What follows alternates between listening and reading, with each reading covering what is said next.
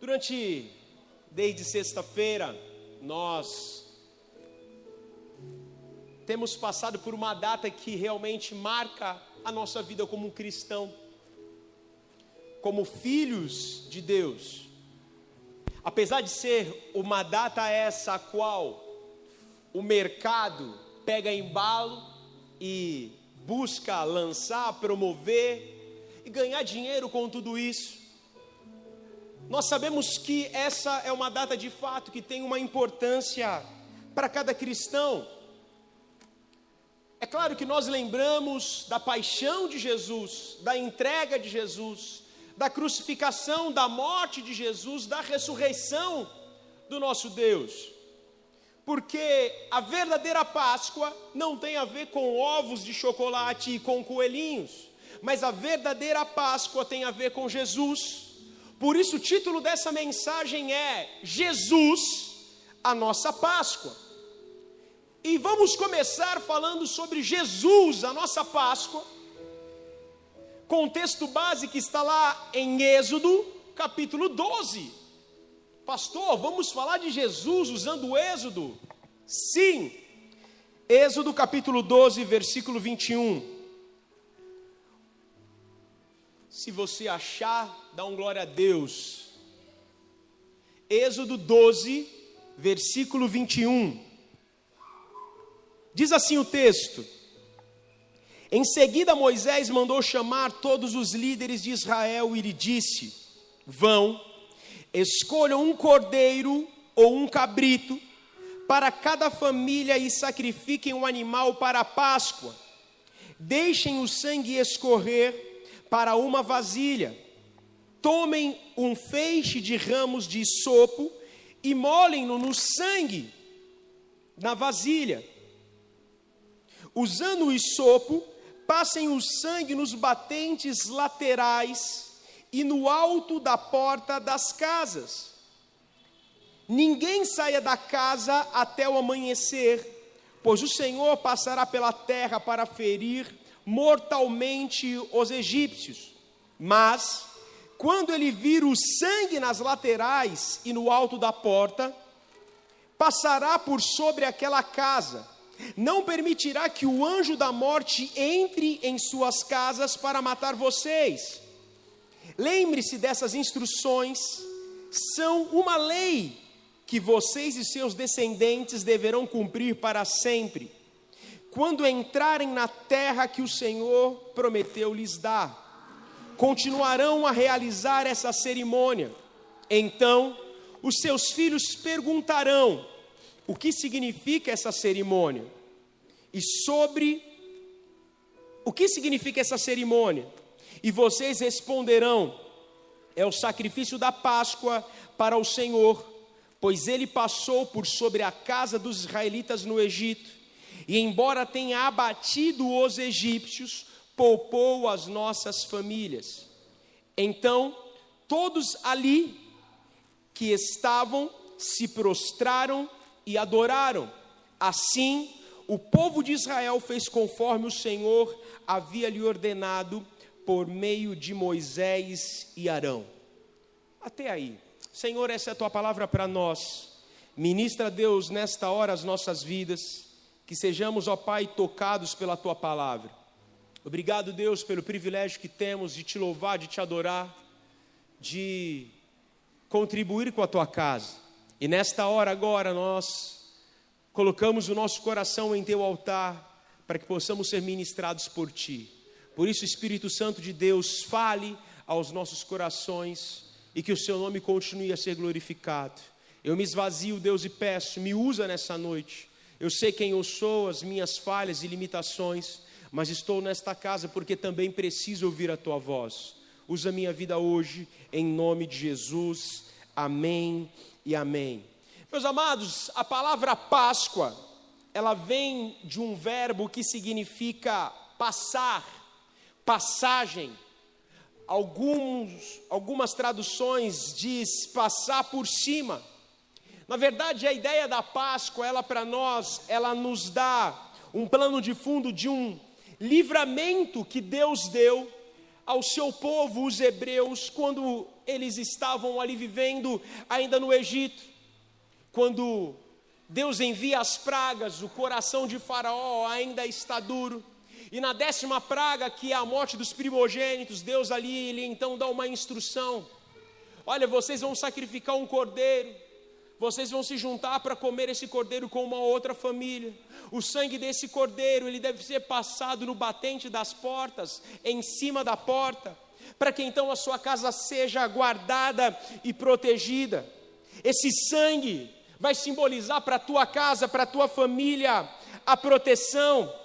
E aquele cordeiro que foi imolado, aquele cordeiro que foi sacrificado, ele passa a ter um simbolismo para nós de livramento, e ao mesmo tempo, assim como um livramento, também ele passa a ter ser como um símbolo de marca naquelas famílias. Eu estou te livrando, eu estou guardando a tua vida, eu estou te protegendo. E as casas que não tinham aquela marca, que não tinham aquele sangue, que eram as casas dos egípcios, ali então haveria a morte. Agora, com esse plano de fundo, nós precisamos ter a verdadeira ideia de cinco verdades sobre a Páscoa. A verdade número um é que a Páscoa ela tem um centro. A Páscoa não tem a ver com o coelho, mas a Páscoa tem a ver com o cordeiro. Eu sei que às vezes a gente cantava lá, coelhinho da Páscoa que trazes para mim um ovo, como é que era mesmo? É isso, né? Três. Só que na verdade a música é o contrário. Hoje o André estava cantando em casa na hora do nosso devocional e ele cantava assim: Cordeirinho da Páscoa, que trazes para mim amor, perdão e a salvação. Eu falei: caramba, filhão, tá espiritual, hein? E ali ele, já com esse entendimento, durante a semana a Lene pediu para mim, amor, olha, não esquece de trazer um suco de uva para casa, porque no domingo vamos nos assentar à mesa, vamos fazer uma ceia. E hoje ali ministrei as crianças acerca da ceia do Senhor, falando sobre essa data, sobre o que realmente significa a Páscoa. E a Páscoa ela tem a ver com o Cordeiro. João, capítulo 1, versículo 29. Diz o texto que João Batista, quando viu Jesus, ele olhou Jesus vindo em direção a ele no Jordão e ele disse: Eis o Cordeiro de Deus que tira o pecado do mundo. E por que nós precisamos ter esse entendimento a respeito do Cordeiro? Porque o sistema de sacrifício estabelecido por Deus no Velho Testamento, ele prepara, ele é um plano de fundo para aquilo que viria lá na frente. Então, todo o Velho Testamento, ele é uma preparação para aquele que viria lá na frente, para Jesus. Então, o cordeiro que deveria ser sacrificado no Velho Testamento, para perdão dos pecados, para que pudesse guardar e salvar, no Novo Testamento ele é Jesus. É por isso que João, quando ele vê Jesus vindo, ele diz: Eis aí o Cordeiro de Deus. Deus ele então providencia o próprio filho Jesus para que então os nossos pecados pudessem ser perdoados.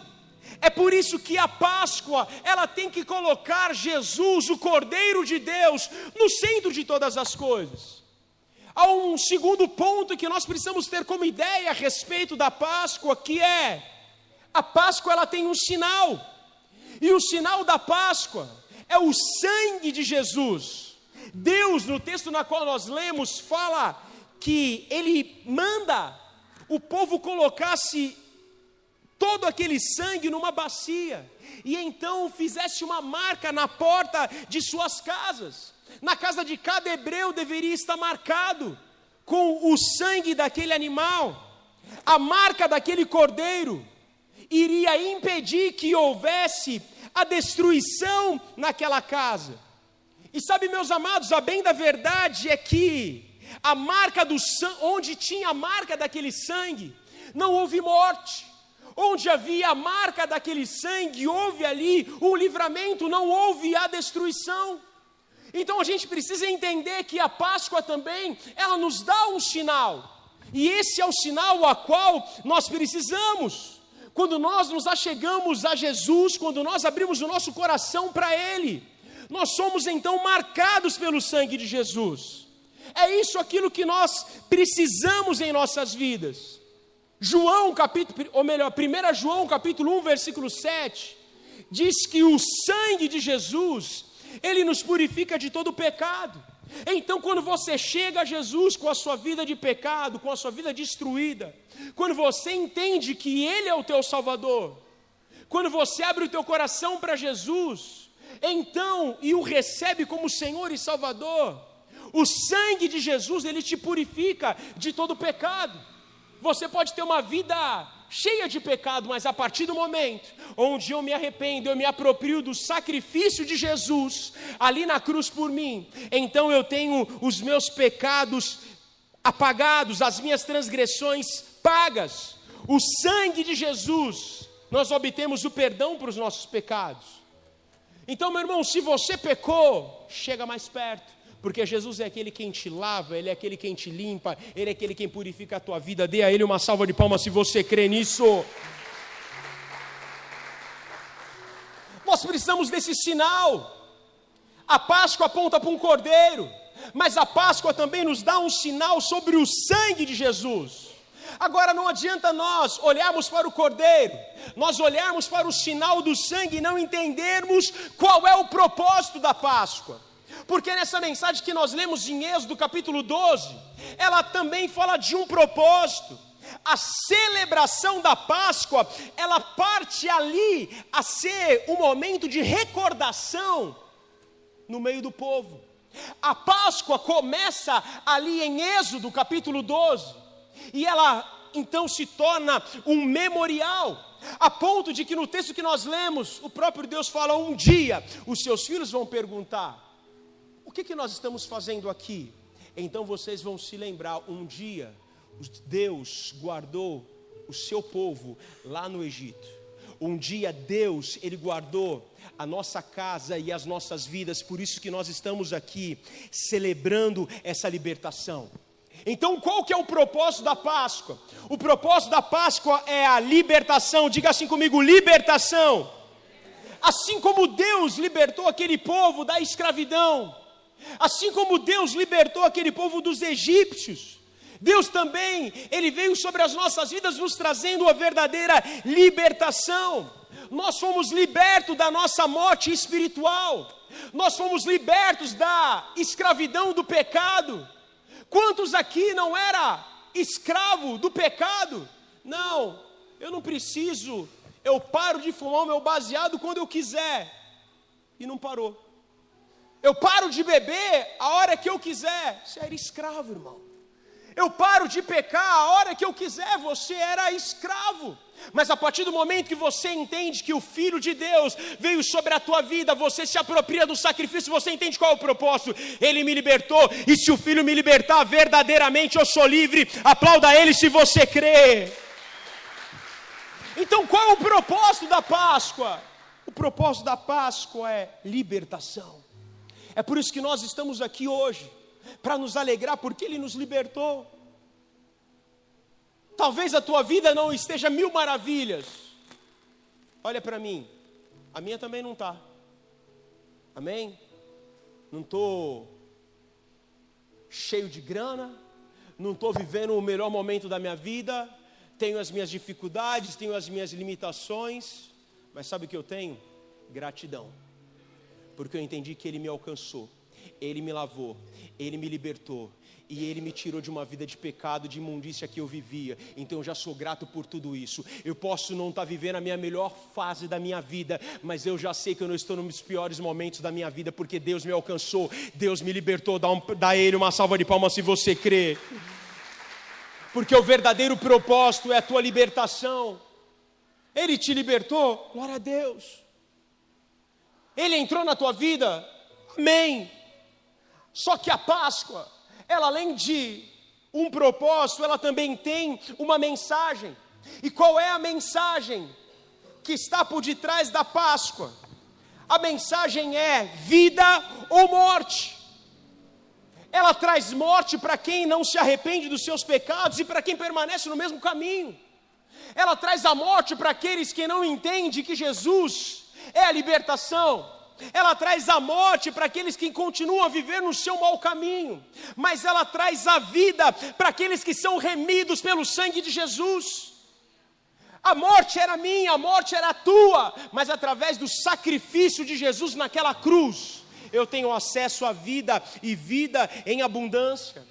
Apocalipse capítulo 22, versículo 14 diz assim: Bem-aventurado aqueles que lavam as suas vestiduras no sangue do Cordeiro, para que lhes assista ao direito à árvore da vida e entrem na cidade pelas portas. Bem-aventurado aqueles que lavam as suas vestes no sangue do Cordeiro, para eles será permitido entrar pelas portas da cidade santa, da nova Jerusalém. Sabe, meus amados, quando você entende isso, mesmo que você esteja passando por dias maus, você precisa ter um entendimento de que Deus é aquele quem preparou uma mensagem para a tua vida. E a mensagem de Deus para você não é uma mensagem de morte, mas é uma mensagem de vida e vida em abundância, porque Deus ele veio para te dar vida e vida em abundância. Ele não quer que você viva qualquer coisa, mas ele deseja que você viva os teus melhores dias nessa terra. Aplauda ele mais uma vez se você crê. Essa é a mensagem. Então nós precisamos ter o um entendimento de que Deus deseja que tenhamos vida.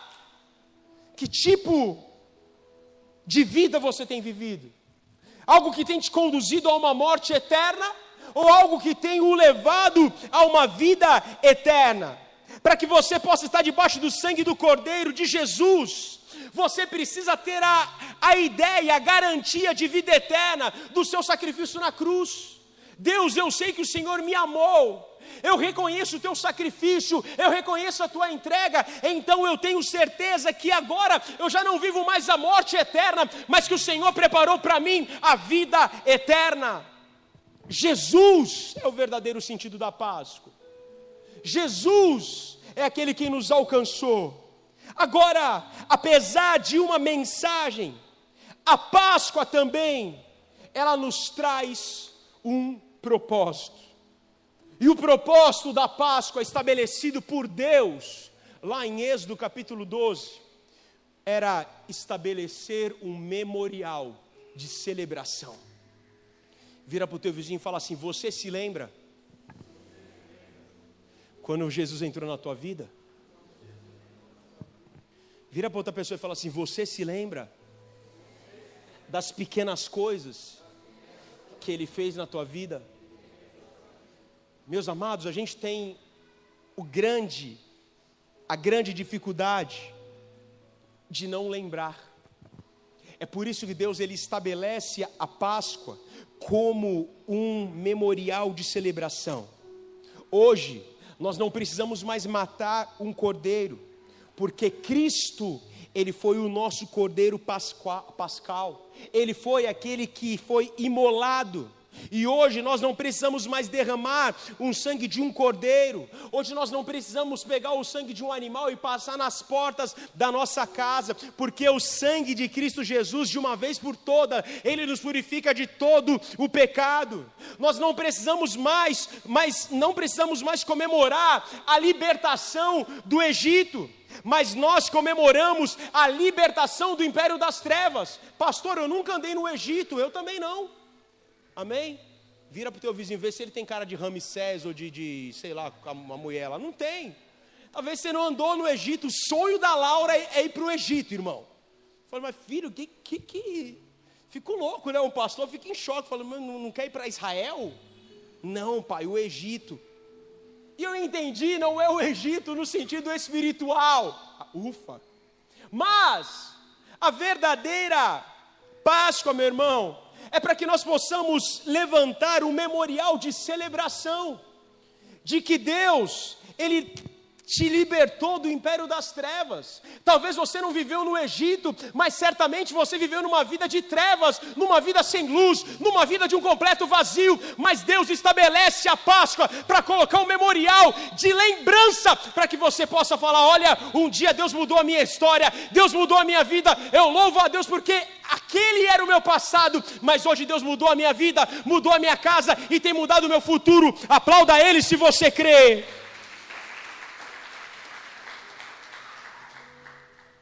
A Páscoa ela tem como propósito estabelecer um memorial. Tem coisas, meus amados, que a gente precisa se lembrar. Tem coisas que nós precisamos ter o nosso memorial. Eu não estou falando do nosso altar de idolatria, mas um memorial. Para você se lembrar. Tem momentos que eu olho para algo e eu começo a me lembrar e agradecer a Deus pelas vitórias, agradecer a Deus pelos livramentos, agradecer a Deus por todas as conquistas a qual Ele fez na minha vida. Então nós precisamos estabelecer esse memorial. E não é uma, um memorial apenas de um dia ou outro, mas memorial diário daquilo que Deus ele fez na sua vida. Então estabeleça o teu memorial. Sabe, as tuas vitórias. Quem aqui tem um testemunho? Levanta a mão. Cara, guarda aquele testemunho. Às vezes é uma foto, às vezes é uma palavra. Guarda aquela frase, guarda aquela palavra que você recebeu. Às vezes foi né, uma palavra que Deus lançou sobre a tua vida e aquilo aconteceu, guarda aquilo como memorial. E sabe por que nós precisamos de um memorial, irmão? Porque os dias maus irão chegar. Porque você vai passar por dificuldade, sim. Mas vai ter um momento que você vai olhar para o teu memorial e vai falar assim: olha, há 10 anos atrás Deus operou um milagre na minha vida e não vai ser diferente hoje. Esse aqui é o memorial de que Deus ele me deu uma grande vitória. Estabeleça o teu memorial. Vai ter momento que você vai acordar e não vai estar tão espiritual. Porque às vezes quando tem dia que você já acorda falando em língua, xaragadabasocotô. Mas tem dia, irmão, que você acorda para baixo. Ou é só comigo? Vira para o teu vizinho e fala assim: é contigo também, irmão. Tem dia que você já acorda se achando o, o querubim ungido. Tem dia que você acorda se sentindo Satanás. Né? Só quer roubar, matar e destruir. Tem dia que você está assim. Tem dia que só quer treta. Mas tem dia que você está mais espiritual. Se vir falar alguma coisa, já, já vou destruir. Falou, destruidor. Tem dia que você não acorda tão bem assim, irmão. É para dias como esse que você tem que olhar para o teu memorial. É para dia como esse que você fala assim: Meu Deus, vem em mim que o pavio está curtinho, estou louco para explodir. Você não vai falar assim, estou louco para explodir. Você vai olhar para o teu memorial. Mano, a última vez que eu explodi deu ruim. A última vez que eu falei o que eu não deveria, só deu besteira na minha vida. A última vez que eu me esqueci dos sonhos, das palavras de Deus, deu tudo errado na minha vida. Então, nada de olhar para isso, eu vou olhar para o meu memorial. Naquele momento que você pensar em desistir, largar tudo jogar no chão, vontade não vai faltar, irmão, mas você vai olhar para o teu memorial. O teu memorial é aquilo que te traz a esperança. O teu memorial é aquilo que vai encher o teu coração de fé. O teu memorial é aquilo que vai trazer a tua memória, aquilo que realmente um dia Deus liberou e prometeu sobre a tua vida. Um memorial de como Ele te alcançou do império das trevas e te transportou para a tua maravilhosa luz. Agora, a Páscoa, ela também, ela tem um simbolismo. A Páscoa, ela aponta para a Santa Ceia. A, a Páscoa ela aponta para Jesus. Não se trata apenas de tirar de uma vida de escravidão, de uma vida onde nós vivíamos na opressão das trevas, porque Jesus ele vem ainda para realizar o extraordinário sobre as nossas vidas. A nova Páscoa é a passagem de uma vida de morte eterna para uma vida eterna, a partir da ressurreição de Jesus. A Páscoa ela traz para nós uma vida em abundância. A nova Páscoa, através de Jesus, ela, ela é celebrada pela Santa Ceia. Por quê? Porque o próprio Jesus, antes de morrer, ele fala para os seus discípulos: Olha, façam isso em memória de mim. Durante a festa da Páscoa, Jesus, ele realiza mais um extraordinário feito.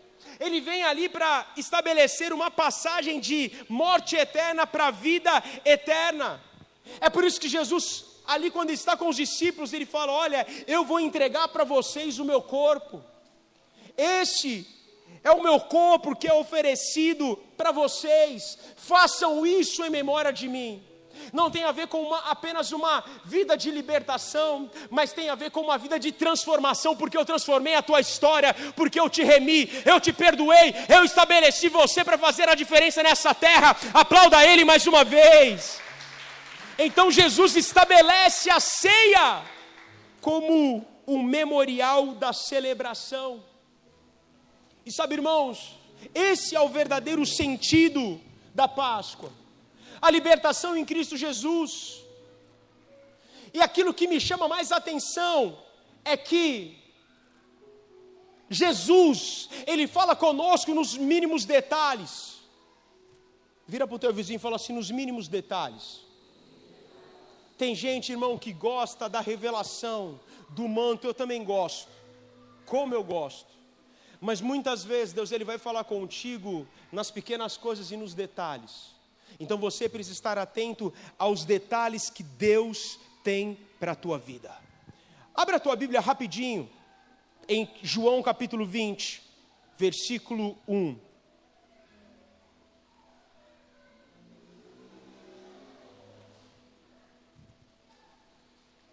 Nós vamos ler do 1 ao 9. Preste atenção. Deixa eu te dar um plano de fundo. Esse período aqui, esse texto que nós vamos ler, ele fala da ressurreição de Jesus. E deixa eu te colocar dentro do contexto para que você consiga entender durante a nossa leitura. Jesus, ele é traído por Judas, ele é preso, ele é condenado, ele é humilhado, ele é crucificado e ele é morto. A morte de Jesus, ela acontece numa sexta-feira. É por isso que nós falamos que é a sexta-feira da paixão, porque na verdade não foi um assassinato, mas foi uma entrega de amor do próprio Jesus a nós. A morte de Jesus ela acontece na sexta-feira conhecida por todos como Sexta-feira da Paixão.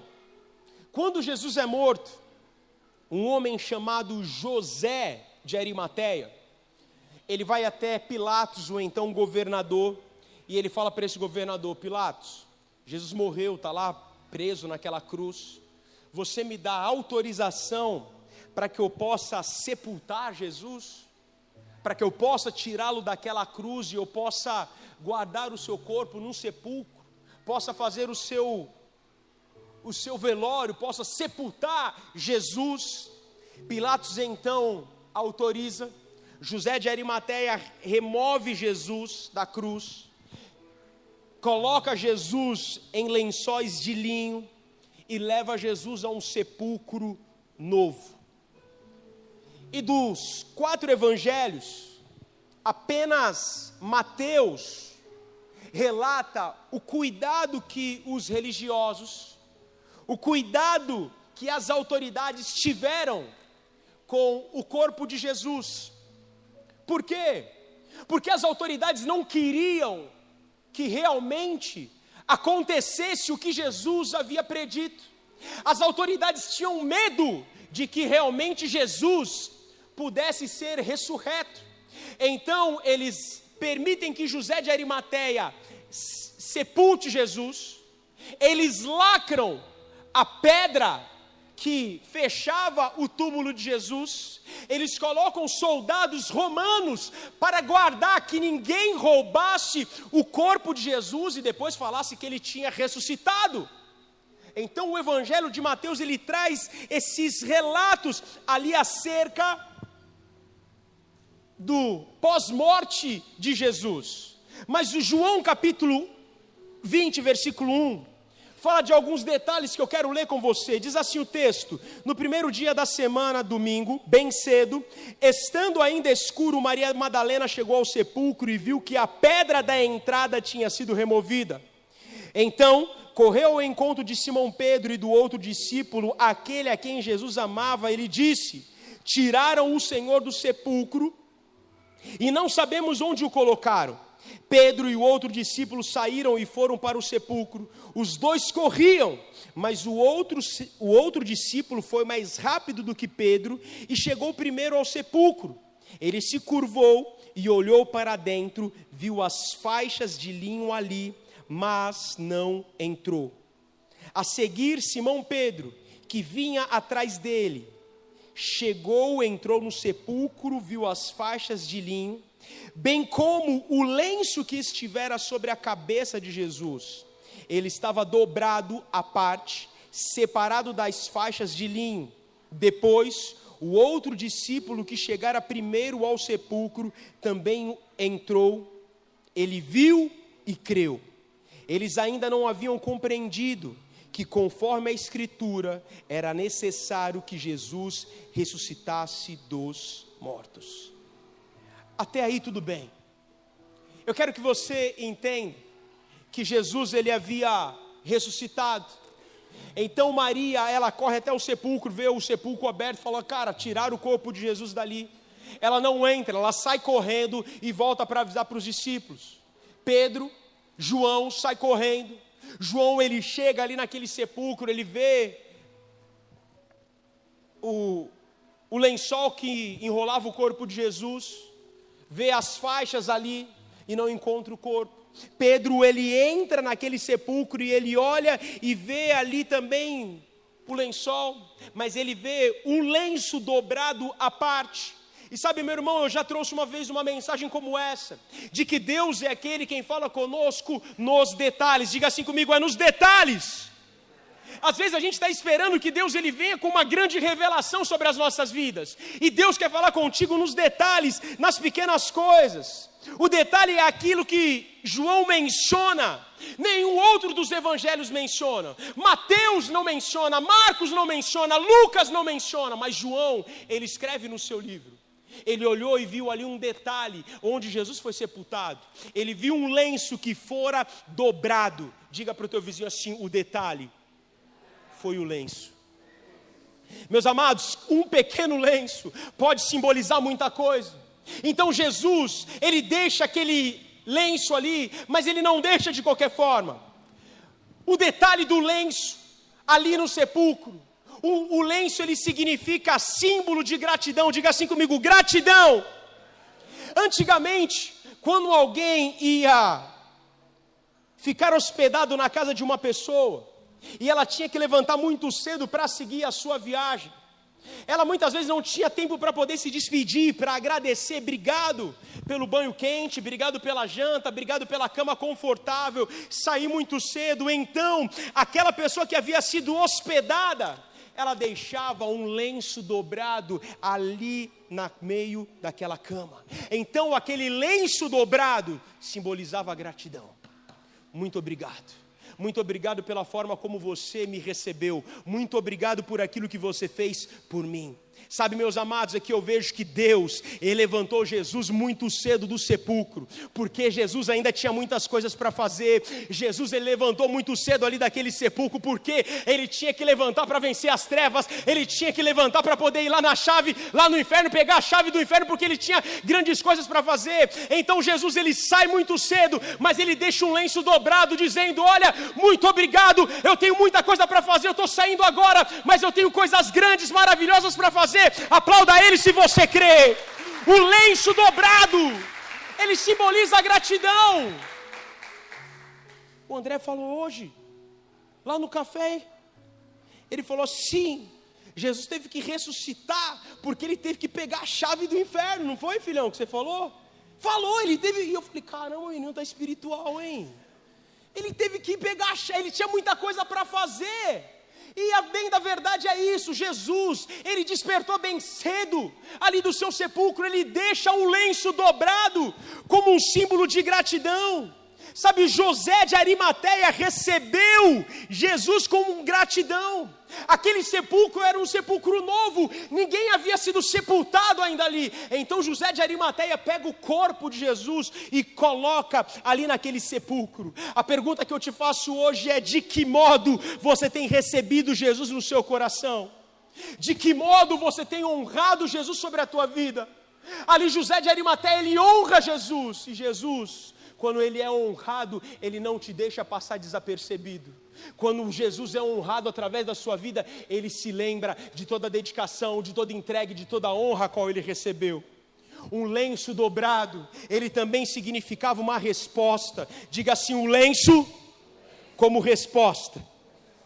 Quando o noivo ia fazer antigamente contato com a família da noiva, eles iam ali jantar, bateu um papo, aquele noivo, ele ia realmente saber quanto que era o dote da varoa, e então, quando o noivo ele fazia contato com a família da noiva, se ele tivesse dinheiro para pagar o dote daquela noiva, ele deixava um lenço na porta daquela família como uma resposta de que ele viria buscar aquela noiva. Então, um pequeno lenço ainda no sepulcro, Jesus está falando o seguinte: eu voltarei para buscar a minha noiva. O lenço, um detalhe de um lenço, ele é ali um lenço como uma resposta. Sabe o que eu vejo? O pai, ele teve, que, ele teve total condição de pagar esse dote. E esse dote foi pago pelo próprio sangue do seu filho. Quando na cruz Jesus fala, está consumado. No original, Jesus está falando tetelestai, que significa está pago. Ele não está falando está consumado. No original, ele está falando está pago. Eu tenho condições, eu paguei a dívida, eu volto para te buscar. Você é minha noiva, eu vou mudar a tua história, eu vou te levar para comigo. Aplauda Ele mais uma vez. Jesus, Ele deixa o lenço, falando: Eu vou voltar. Como um pedaço de pano pode simbolizar tanta coisa para nós? Ele deixa ali como uma mensagem, e a gente querendo uma revelação. E Jesus está falando, filho, você não precisa de revelação. Olha o que eu estou deixando para você olha como eu estou me revelando para você, olha como eu estou dizendo, eu venho para te buscar, eu sou grato a ti por tudo aquilo que você tem feito pela minha vida. Último detalhe acerca do lenço é que o lenço ele significa, ele significa como um sinal de lembrança. Durante uma refeição, quando você está em boas condições e você vai levar a varoa naquela churrascaria, fala assim comigo, fala a Deus. Aí você vai, não, vou levar ela no, no rodízio. E aí tem um negocinho na mesa, certo? Vermelho e verde. O vermelho, manda, manda, manda, manda. Oh, quer dizer, o verde, né? Pode mandar. Você chega lá, não está entendendo nada. Você chegou na mesa, a pessoa já vem descendo a picanha, eita glória, já vem descendo o alcatra ali. Falou, mas o que está acontecendo? Nem pedi nada. Falou, não, é que está verde aqui. Se está verde, a hora que eu chegar, eu vou te servir. Se está verde, a hora que você chegar, eu vou colocar, eu vou te servir. Agora, quando você já está meio cheio, fala assim: não, deixa eu dar uma descansadinha, tomar um suquinho de, de limão, de abacaxi para dar uma descida, depois eu volto. Aí o que, que você faz? Você vira no vermelho, não, deixa eu conversar. Aí você olha para a varoa, então, como é que você está? Quanto tempo, né? Aí você olha para ela. Você colocou no vermelho. Aí quando você quer comer de novo, você vira e coloca no verde. E o pessoal começa a te servir novamente. Durante uma refeição, antigamente, quando o lenço era embolado, a pessoa limpava a boca, embolava o lenço e deixava ali do canto, ele estava falando: Olha, eu terminei já me servi, já estou cheio, eu terminei. Mas durante o jantar, se aquela pessoa usasse o lenço, limpasse a boca, deixasse ele dobrado, significa eu voltarei. E sabe, irmãos, a lembrança de Jesus aqui é que ele não deixou o lenço de qualquer forma. Ele teve um cuidado após a sua ressurreição de pegar aquele lenço, dobrar, deixar guardadinho ali naquele sepulcro como um sinal de que eu não terminei eu voltarei, eu voltarei para te buscar, eu voltarei para te resgatar, eu, te, eu, eu voltarei porque você é minha, eu sou teu, aplauda Ele se você crê, eu voltarei. Ele olha para aquele lenço e fala assim: a morte não conseguiu me deter, eu voltarei para te buscar. Como um pequeno pedaço de pano pode simbolizar para nós tanta coisa, como um pequeno pedaço de pano pode trazer para nós algo tão profundo, e a gente se preocupando com tantas coisas, Jesus falou ali, cara, só deixou. Começa a se apegar nos sinais. A palavra do Senhor diz que os sinais seguirão aqueles que creem. Então fique atento aos sinais de Deus. Aprenda a entender os sinais de Deus. A última atividade de Jesus, antes da crucificação, foi a ceia. E sabe, irmãos, como um simples lenço pode falar com as nossas vidas? Como um simples lenço traz para nós um grande entendimento. Não existe ninguém mais acessível do que o próprio Deus para falar com você. Ele deseja sim preparar um banquete para mim e para você. Mas ele está falando, filho, eu voltarei porque eu tenho algo grande para a tua vida. Há um lenço, e esse lenço quer dizer, ele é fiel e justo para completar aquilo que ele tem para a tua vida. Ele tem algo grande para mim e para você. O último evento de Jesus antes da crucificação foi a ceia. Sabe, irmãos, ele prepara um jantar os discípulos prepararam um jantar. Jesus, ele então lava os pés dos discípulos. Eles servem os discípulos. Eles estão ali jantando. Eles estão jantando. E de repente, no meio daquela refeição, Jesus fala: Olha, eu tenho algo para falar para vocês. Ele pega o pão, esse é o meu corpo, que é dado em favor de vocês. Ele pega o suco de uva, e fala assim: Esse é o meu cálice da nova aliança. Ele pega aqueles discípulos e fala assim: Olha, eu preparei algo para vocês essa noite. Vamos aqui do lado. E ele pega e ele começa a lavar os pés de cada um dos discípulos. Ele honra aqueles discípulos. E sabe, irmãos, eles voltam para a mesa novamente. Da mesma forma, aquilo que Deus tem para a minha vida e para a tua vida é: eu não concluí, eu não acabei, eu voltarei porque eu tenho algo poderoso para fazer na tua vida. Como é que está o teu coração? Como é que está a tua vida? Curva a tua cabeça, fecha os teus olhos. Algo grande que Deus tem para fazer na tua vida.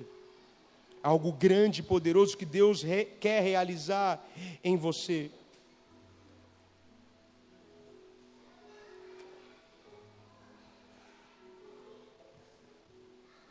O cordeiro é um símbolo de resgate para nos salvar. 1 Pedro, capítulo 1, versículo 18, diz assim: Vocês sabem que o resgate para salvá-los do estilo de vida vazio que herdaram dos seus antepassados não foi pago como simples ouro ou prata que perdem o seu valor, mas com o sangue precioso de Cristo, o Cordeiro de Deus, que sem pecado nem mancha, ele foi escolhido antes da fundação do mundo, mas agora, nesses últimos tempos, foi revelado por causa de vocês. Quando eu comecei a meditar nesse texto, eu consegui ter um real entendimento. Esse texto fala do resgate de Deus para nos salvar daquela vida vazia que nós vivemos, aquela vida vazia que nós herdamos dos nossos antepassados. E aqui o texto está falando: olha, eu resgatei não com um simples ouro ou com a simples prata, que perdem o seu valor, mas eu salvei com o precioso sangue de Cristo Jesus. E ele aqui está falando no texto, ele foi escolhido antes da fundação do mundo. A gente acha que a paixão de Jesus aconteceu há dois mil anos atrás. Deus, quando Ele te criou, Ele sabia que você ia errar. Deus, quando me criou, sabia que eu ia vacilar. Mas antes de Deus criar todas as coisas, antes do próprio Deus criar o mundo, Ele teve uma reunião no céu, aonde o Pai, o Filho e o Espírito Santo participaram. E ali naquela reunião, eles começaram a projetar como iriam fazer o mundo. Eles começam a projetar como que tudo ia acontecer. Eles começam a projetar e ter uma ideia de que iriam fazer o homem à sua imagem e à semelhança, mas que a este homem daria a ele o livre-arbítrio. E eu penso que nessa reunião, talvez alguém, talvez o próprio Jesus tenha falado assim: Pai, e se o homem desejar fazer aquilo que é mal aos seus olhos, e se o homem desejar te ferir, e se o homem desejar virar as costas para você, eu penso que Deus falou para Jesus: Olha, filho, se o homem fizer isso, não tem problema algum porque eu o amo, eu o criei, e mesmo ele errando, eu vou ter amor, compaixão e misericórdia dele. E ali então, o filho deve ter dito para o pai: Pai, se é isso, se esse é o teu amor, mesmo se o homem errar, eu vou pagar o preço naquela cruz lá na frente. E sabe o que acontece? A decisão de Jesus de ser crucificado não foi há dois mil anos atrás. A decisão de Jesus de morrer por mim e por você aconteceu, segundo esse texto diz, antes da fundação do mundo. Antes de Deus criar todas as coisas, Ele já tinha pensado em mim e você. Antes dele pensar em todas as coisas, Ele já tinha olhado para mim e para você. Ele entendeu que, olha, independente de Adão pecar, Deus não entrou em pânico. Por quê? Porque Deus, Ele já sabia que Adão já estava coberto. Mesmo eu e você pecando, mesmo eu e você fracassando, Deus, Ele não se desespera, porque Ele sabia que eu e você iríamos pecar. Mas Ele olha para nós e fala assim: você já está coberto porque eu resolvi te perdoar, eu resolvi morrer por você, eu resolvi entregar minha vida naquela cruz. Aplauda Ele se você crê. O cordeiro foi imolado antes da fundação do mundo, quando a terra ainda era sem forma e vazia.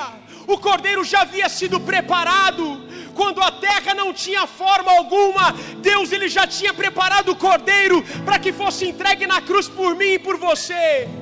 Porque o desejo do Pai é nos ter a cada dia junto a Ele. Jesus é o Cordeiro de Deus. Se coloca de pé aí no teu lugar, fecha os teus olhos. Eis o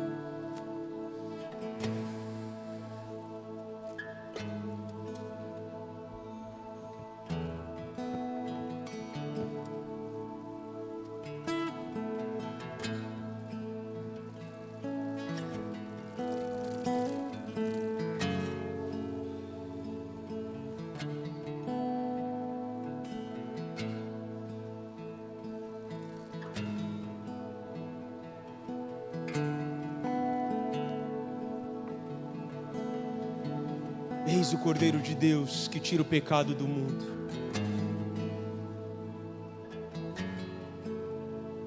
A Páscoa, ela aponta para o Cordeiro que foi morto, mas que ressurgiu. Ela aponta para o Cordeiro que te amou, a ponto de se entregar naquela cruz, de mudar a tua vida, a tua história. Feche teus olhos, vamos adorar Jesus. Sabe, irmãos, o amor de Deus, ele não entende e não ele, ele não se entende, ele não se compreende. O amor de Deus, ele só pode ser aceito. Hoje em casa, enquanto a gente tinha tomado café, sentado à mesa, mamãe falou assim: Imagina para um pai entregar um filho para alguém. Como você entende uma coisa dessa? Não é qualquer filho, é o seu único filho. Como compreender? Como entender? O amor de Deus não se entende, o amor de Deus não se compreende. O amor de Deus, ele se aceita.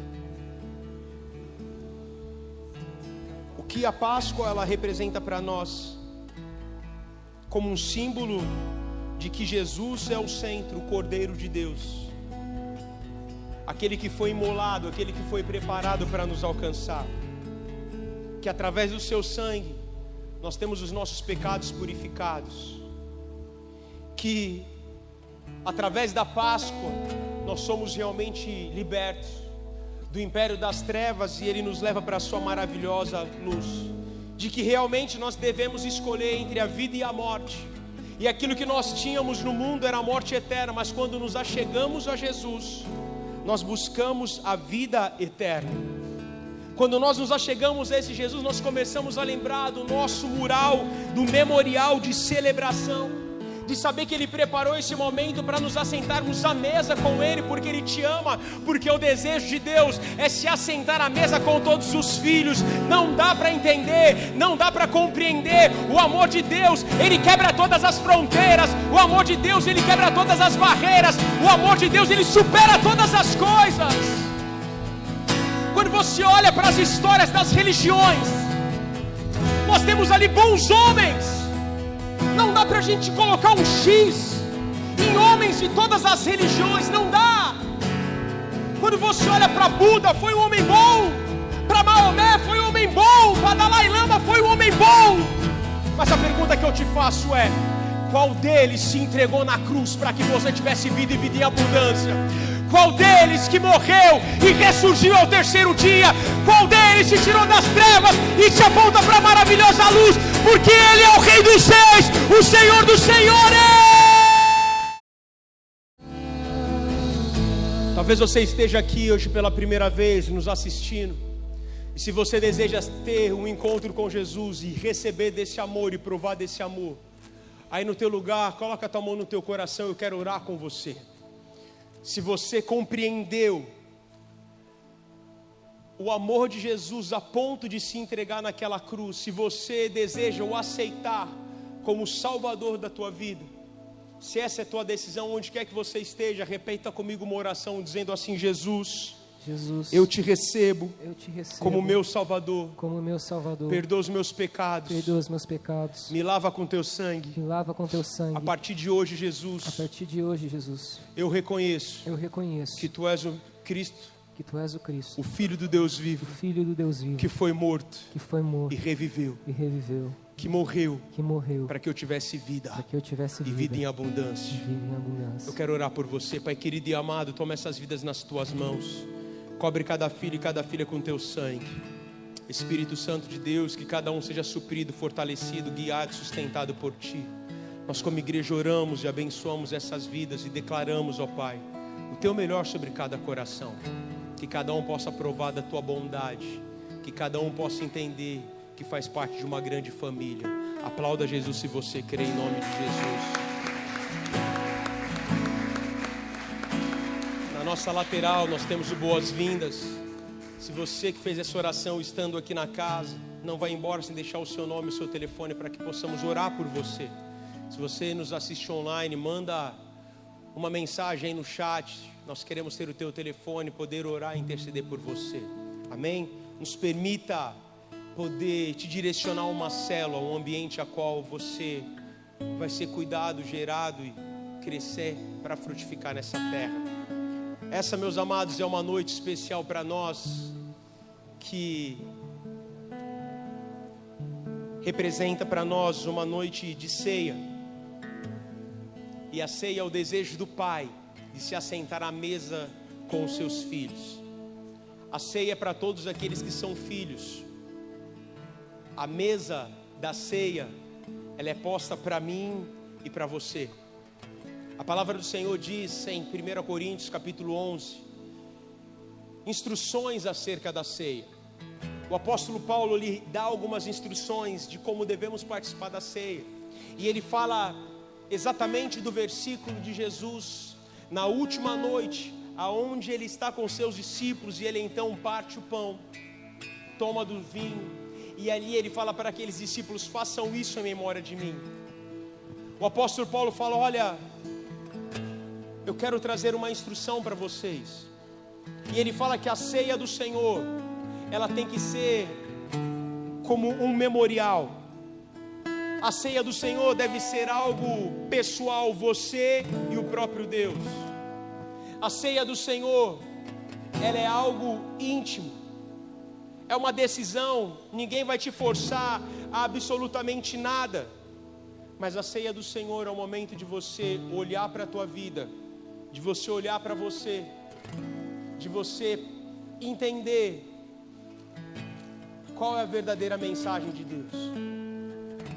Nós vamos consagrar ao Senhor os elementos.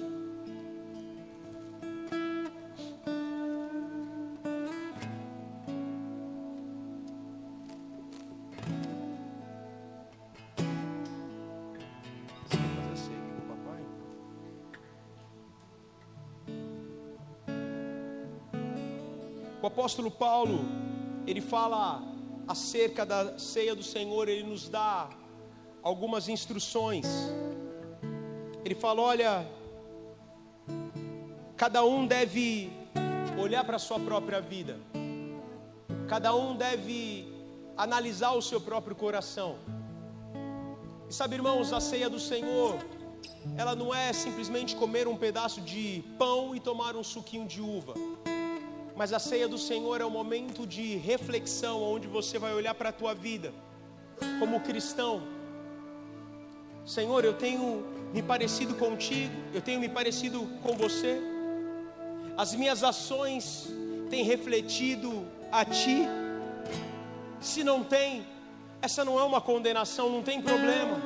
Mas que você possa ir no teu lugar, olhar para si e ter uma mudança de postura, ter uma mudança de mentalidade, para que então você se posicione como um filho que Deus chamou a ser. Porque o desejo do Pai é não te deixar distante da mesa, mas ter você a cada dia perto dele. Amém? Estenda as tuas mãos para cá. Pai querido, nós apresentamos este pão diante do teu altar. Que ao comermos dele sejamos um contigo. Obrigado, Deus, pelo teu sacrifício naquela cruz, pela tua entrega. Obrigado, Senhor, pela tua dedicação. Que possamos nos assentar à mesa contigo essa noite. Que esse pão que está aqui, Pai, ele passa a simbolizar para nós o teu corpo que foi moído por nós naquela cruz, mas que por tuas pisaduras nós fomos sarados. Pai, da mesma maneira nós apresentamos este suco de uva, que ao tomarmos dele, sejamos um contigo, que este passa a ser o teu sangue que verteu naquela cruz. Este é o teu cálice que é para nós a nova aliança. Obrigado, Deus, porque hoje nós estamos aqui fazendo isso como um memorial, lembrando do teu sacrifício, da tua entrega e da tua dedicação por nós na cruz. Que o Senhor fique à vontade em nosso meio, toma o teu lugar de honra aqui. Os irmãos estarão te servindo. Eu só peço que você aguarde uns pelos outros. Nós vamos adorar Jesus enquanto os irmãos estarão servindo você. Que você se assente à mesa com Deus, porque o desejo do Pai é te ter a mesa junto a Ele. Vamos adorar Jesus.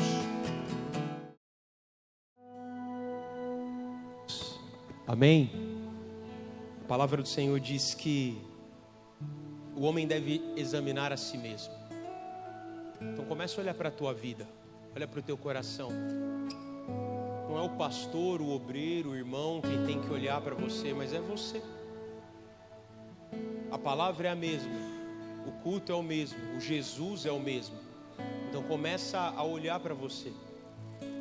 E o texto fala para que você olhe para você, mas que então você coma do pão e beba do cálice. O desejo do Pai não é te deixar longe da mesa, mas é te fazer assentar à mesa. Pega o teu pão. Todo mundo foi servido.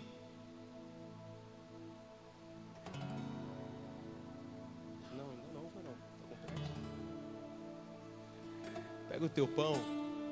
A palavra do Senhor diz que depois da ceia ele partiu o pão e disse: Esse é o meu corpo que é entregue em favor de vocês.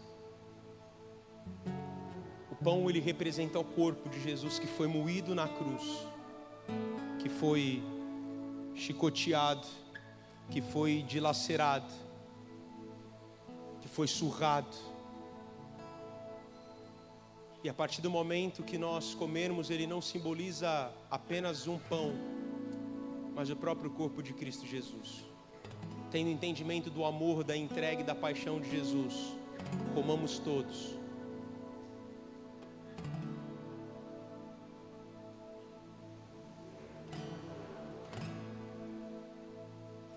Pega o teu suco de uva.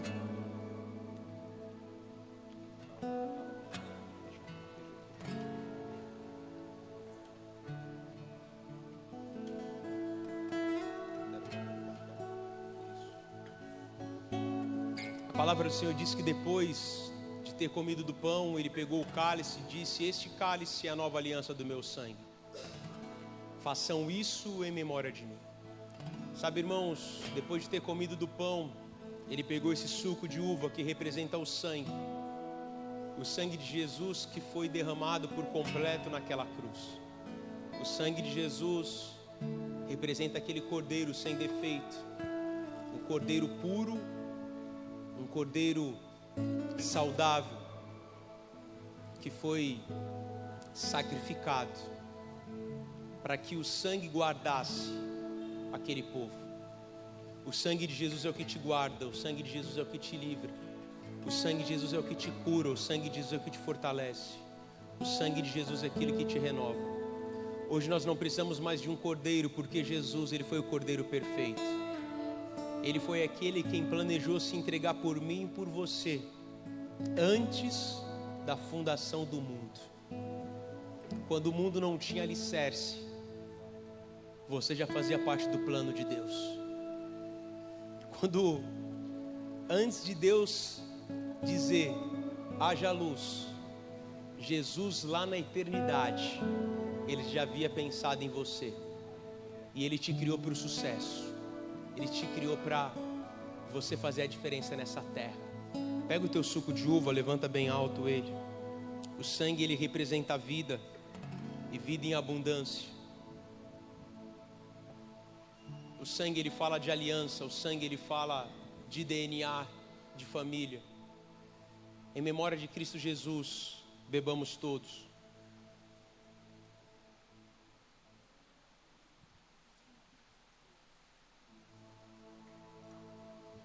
Feche teus olhos. Faça a tua oração aí no teu lugar. Uma oração de gratidão, agradecendo pela entrega, pelo sacrifício, pela paixão de Jesus.